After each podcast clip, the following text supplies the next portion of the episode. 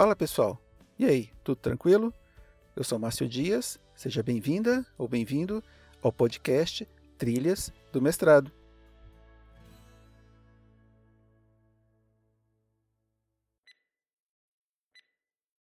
Se você está aqui, provavelmente já sabe que o Trilhas do Mestrado está dialogando sobre Vygotsky e alguns pontos da sua produção científica. Se não sabia, ficou sabendo agora, é muito bem-vindo, bem-vinda e sugiro que ouça a parte 1.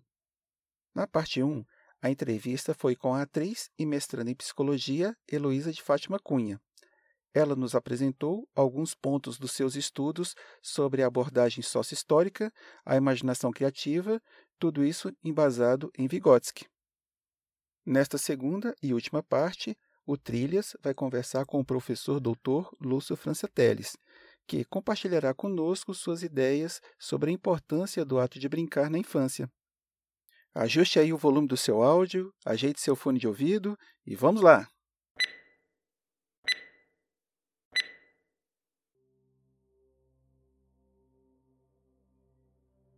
É com muita satisfação que o podcast Trilhas do Mestrado recebe o professor doutor Lúcio França Teles. Professor Lúcio é da Universidade de Brasília, da Faculdade de Educação, do Departamento de Métodos e Técnicas. E ele é nosso convidado para conversarmos um pouco a respeito de Vygotsky. Tudo bem, professor? Tudo bem. É um prazer estar aqui com vocês para discutir algumas ideias. A satisfação é nossa. Professor, Vygotsky tem importante produção no campo da criatividade, da linguagem e da brincadeira como fator relevante no desenvolvimento psíquico e desenvolvimento como todo da criança. Nesse sentido, sobre a abordagem de Vygotsky, podemos dizer que brincadeira é coisa séria? Ou melhor ainda, qual a importância do ato de brincar no desenvolvimento da criança e, e das pessoas de uma forma geral? É, é isso mesmo, é coisa séria. De fato, o que você vê no trabalho do Vygotsky, né, que ele tem vários é, escritos né, sobre justamente a questão da imaginação, a questão dos brinquedos na educação infantil, né?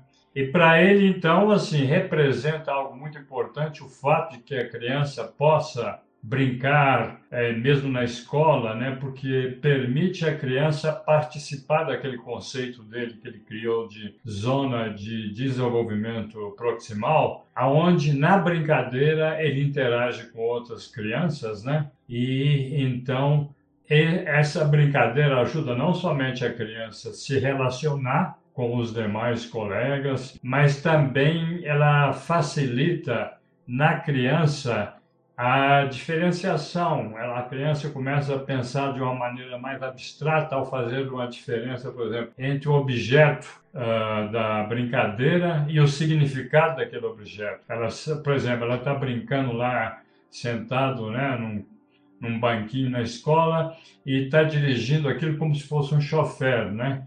Então, ela aprende a distinguir na imaginação dela que aquele objeto que ela tá, ele tem um significado e não é o objeto em si mesmo, que é o outro, que é o ônibus em si mesmo, que é o carro, né, que ela estaria dirigindo. E essa essa diferenciação entre um e outro facilita o desenvolvimento do pensamento abstrato na criança. Então, é realmente assim uma uma atividade que Vygotsky vê e trata, escreve sobre, né, a importância da imaginação quando a criança né, desenvolve atividades, brincadeiras infantis, desde essas brincadeiras, como eu mencionei, de sentar num banquinho como se aquilo fosse um automóvel, né? Uma outra brincadeira, né, que nós é, também participamos muito de nós, que é aquele esconde, né? Brinca, esconde, a pessoa esconde e a outra tem que encontrar. E também o que ela vai aprendendo nessas brincadeiras todas, né, é de que existem regras específicas para cada brinquedo, para cada brincadeira. Isso também ajuda a criança, né, a estabelecer um universo onde ela pode entender melhor a questão da diferença entre um objeto e sua representação. Então, sim, é, em Vygotsky a brincadeira tem um papel né, importante e é a coisa que a gente deve considerar, aqueles que trabalham né, com educação infantil, que a criança tem um fator cognitivo importante, que a brincadeira na criança tem um fator é um fator cognitivo importante, levando a criança, inclusive, a participar, como eu já mencionei, de uma zona de desenvolvimento proximal. Certo, professor. Já que o senhor brincou uma brincadeira bem tradicional, que é a brincadeira de pique-esconde. É, vou... pique-esconde. eu, vou, eu vou lhe perguntar agora como que o senhor analisa a abordagem de Vygotsky em relação às brincadeiras dos dias atuais. Hoje em dia as crianças brincam com eletrônicos, celular, tablet, videogames, smart TV. As crianças brincam entre si utilizando a internet nesses dispositivos, né? São brincadeiras que não existiam na época de Vygotsky. É, é. Como, como que você analisa essa abordagem de Vygotsky no contexto das brincadeiras dos dias atuais? Pois é, essa aí também é uma questão séria. porque nós sabemos né, que muito, muitas pessoas, muitos pais, até professores né, mesmo, consideram né, que situações podem ser criadas através até mesmo de zona de desenvolvimento proximal a partir da tela, a partir dos jogos eletrônicos, a partir da internet. Aí, aí tem a gente assim é difícil estabelecer uma regra geral, mas o que a gente pode pensar é de que em Vygotsky a questão do processo de conhecimento era também uma questão para ele, né, que é, se dava, né, dentro daquela que nós mencionamos naquele grupo de trabalho, é, mas também ele se dava, né, essas atividades todas no processo do conhecimento se dava a partir dessa abstração que a criança aprende a fazer em colaboração com outros, né, brincando presencialmente com outros, né. Mas quando ela entra hoje em dia no universo da internet, me parece que alguns dos elementos que o Vygotsky analisou e considerou é, não estariam presentes nessa interação online da criança. É, mesmo porque em Vygotsky, se a parte a, que ele vê como cognitivo, ele está muito estreitamente ligado ao que é afetividade. Ainda que ele não tenha desenvolvido um longo trabalho sobre a, a afetividade no processo de aprendizagem, e outros tenham feito isso, mas ele considerava assim que o cognitivo, de certa maneira, implicava um outro. Então, se o cognitivo implica essa afetividade, então já estava quase aquela parte já estava ligada a essa, digamos, essa visão. Quando você entra hoje na internet, a presencialidade, a mesmo a afetividade é muito mais difícil de serem, é, de serem utilizadas, né? Pelo caráter mesmo, né? A criança está ali, ela está interagindo com outras, mas mediada aqui pelo, uh, pelo computador. Então, é uma situação que eu considero um verdadeiro desafio para aqueles que pensam e querem, né? Que a criança possa também né, criar em atividades eletrônicas jogos que os ajudem da mesma maneira que jogos presenciais ajudam, eu acho, assim, por enquanto, é mais um desafio do que uma situação real que se possa vivenciar. Isso não quer dizer que a criança não possa ter, como nós sabemos, milhões né, de crianças jogam, participam de jogos online mas isso, por outro lado, não quer dizer que a mesma afetividade, o mesmo processo similar que ela viveria com a, as brincadeiras presenciais ocorra, né? É, eu acho que é um desafio, mesmo com tecnologias da internet mais recentes, de, de vários uh, aplicativos que estão sendo usados, que aproxima a criança muito mais de outro, é, mesmo assim eu considero um desafio grande. E assim, se eu, se o professor fosse, né, então, pensar em substituir, ou se não for substituir, é, utilizar as brincadeiras, jogos online, é, eu acho que é difícil, né?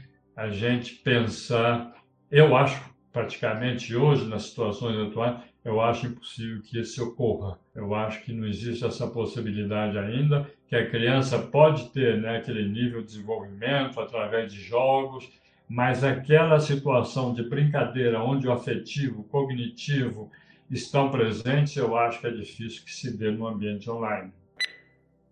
Certo, o senhor levantou muito bem essa questão da, do cognitivo e da afetividade e desse desafio que nos impõe esse momento.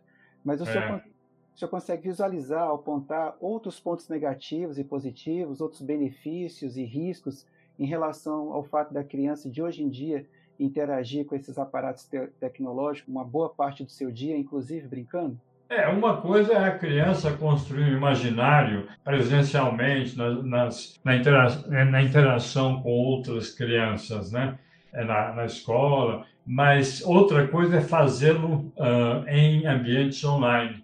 Aí me parece que a criança tende muitas vezes a desenvolver mais uma situação de isolamento, onde ela pode, ela tem controle muito mais do que no presencial, mas ao mesmo tempo ela se encontra de certa maneira isolada daquele ambiente natural da criança, brincar é, na sala de aula, na escola, né? Esse eu acho que talvez seja um dos uh, elementos assim que uh, na aprendizagem na online, nos jogos online, a criança não vai, a meu ver, né, se desenvolver da mesma maneira. E também a outra, né, que a gente assim chama atenção claramente, é o fato que as brincadeiras presenciais elas são é, brincadeiras em que a criança está também atuando fisicamente, né? Ela corre, brinca, né? Vai um lugar, vai no outro. Ao passo que aqui a criança está interagindo estritamente, né, no ambiente online, que não dá a mesma situação que se ocorre no, eh, no presencial. Então a questão do físico também é ela afeta muito. Aqui é bastante diferente. Então, assim, eu acho que, em geral, considerar essa possibilidade, se comparar as brincadeiras presenciais com as brincadeiras online, eu acho difícil porque são entidades que se dão em momentos diferentes mas dentro do pensamento do Vygotsky, me parece que a primazia se dá, se a gente expandir o pensamento dela aos dias de hoje, a primazia se dá ao que é a aprendizagem presencial e as brincadeiras, né, em geral, é presencial. Professor, é, o tema realmente é muito abrangente, mas a gente já está chegando na, na, fase final da nossa entrevista. Certamente ah. isso pode render um outro podcast futuramente. E agora a gente já está indo para as suas considerações finais. Fique à vontade. É só uma palavrinha final para lembrar, né? De que professores é, pensem que é, brincadeira não é perda de tempo. É, é, organizar eventos, organizar momentos de brincadeira na escola é uma forma de didática bem atualizada. Ela parte daquela noção que nós discutimos antes de que ela afeta de maneira positiva ao sistema cognitivo da criança, né? Ajudando a criança a aprender o pensamento abstrato e o pensamento concreto. Então, eu acho que professores devem né, pensar nessa é, possibilidade sempre que possam utilizar em suas disciplinas, né, no seu trabalho, brincadeira com as crianças. Essas brincadeiras, muitas delas que todos nós conhecemos, né, mas voltar a utilizá-la mais na sala de aula. Professor Lúcio França Teles, da Universidade de Brasília, o podcast Trilhas do Mestrado agradece imensamente a sua participação e esperamos tê-lo aqui conosco novamente. Muito obrigado. Obrigado, Márcio. Um abraço.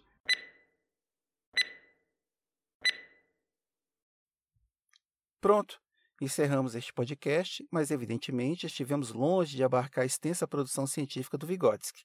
Mas essa não era a proposta. O que planejamos foi uma conversa, um bate-papo informal entre colegas e professores da pós-graduação.